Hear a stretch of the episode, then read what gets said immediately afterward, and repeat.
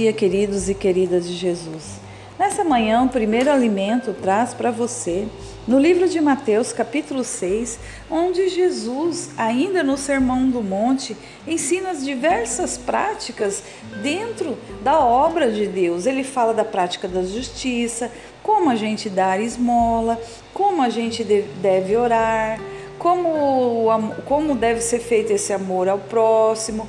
Então, assim, nós dizemos que o Sermão do Monte é o manual de prática do cristão. E, e uma parte né, que eu vou falar hoje é sobre o jejum. Jesus nos ensina a jejuar e ele, ele muda, porque antigamente, antes de Jesus, as pessoas jejuavam de forma errônea, os fariseus jejuavam de forma errônea. E Jesus está ensinando como que um verdadeiro cristão jejua. E a palavra diz assim a partir do verso 16 do capítulo 6 de Mateus: Quando jejuardes, não vos mostreis contristados como hipócritas que desfiguram o rosto com o fim de parecer aos homens que jejuam. Em verdade eu vos digo que eles já receberam a sua recompensa. Tu, porém, quando jejuares, unge a cabeça e lava o teu rosto, com o fim de não parecer homem que jejuais, e sim o teu pai em secreto, e o teu pai que vê em secreto te recompensará. Jesus está falando da prática do jejum não como os hipócritas, não como os fariseus, uma, um jejum de forma genuína, forma pura, uma forma a forma correta de jejuar. Porque no tempo os, os, os fariseus faziam as coisas para mostrarem para os outros, né? Olha, eu jejuo, eu sou maioral, vocês são pecadores. Eles usavam isso para inflar o ego, para dizer que eles eram melhor, de forma egocêntrica, de forma para se expor. Mas o que Jesus está dizendo?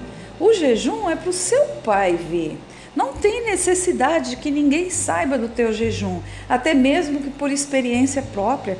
Eu vejo que quando a gente divulga o jejum, nós temos que pagar um preço, porque aí, aí o inimigo vai começar a, a fazer você quebrar esse jejum. Portanto, que façamos o jejum da forma que Jesus falou. E ele diz mais: aqueles que faz para o homem, em verdade vos digo, ele já recebe ali. Ele vai receber ali. Faz para o homem, vai receber ali. Do homem, vai receber aqui na terra. Mas quem faz para Deus, vai receber de Deus, vai receber do alto. E é esse jejum que Deus quer de nós. Um jejum santo, um jejum puro, aquele que mata a sua carne. O jejum foi feito para matar a nossa carne. E ele não tem necessidade de ser divulgado.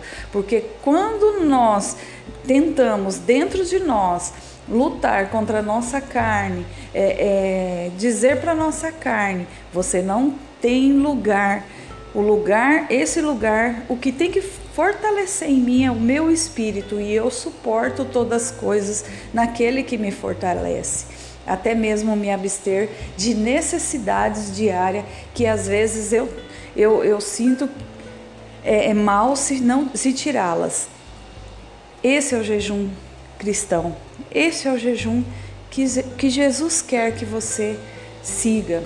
E é uma prática do cristão. O jejum tem que ser uma prática do cristão. É impossível você seguir uma vida cristã, você tomar frente de uma liderança sem jejum e sem oração porque essa é a prática do cristão. Isso é regra, isso é uma ordenância. Que possamos entender o verdadeiro jejum. O jejum que é para as coisas do alto, o jejum que é para você e Deus. Não aquele jejum divulgado que é para mostrar para os outros. Esse aí você vai receber a recompensa aqui, não do céu.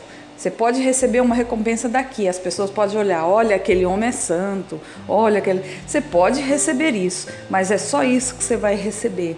Se você quer receber coisas do alto, faça coisas genuínas, coisas puras, para mostrar somente a Deus. E você verá a transformação de vida e o crescimento espiritual.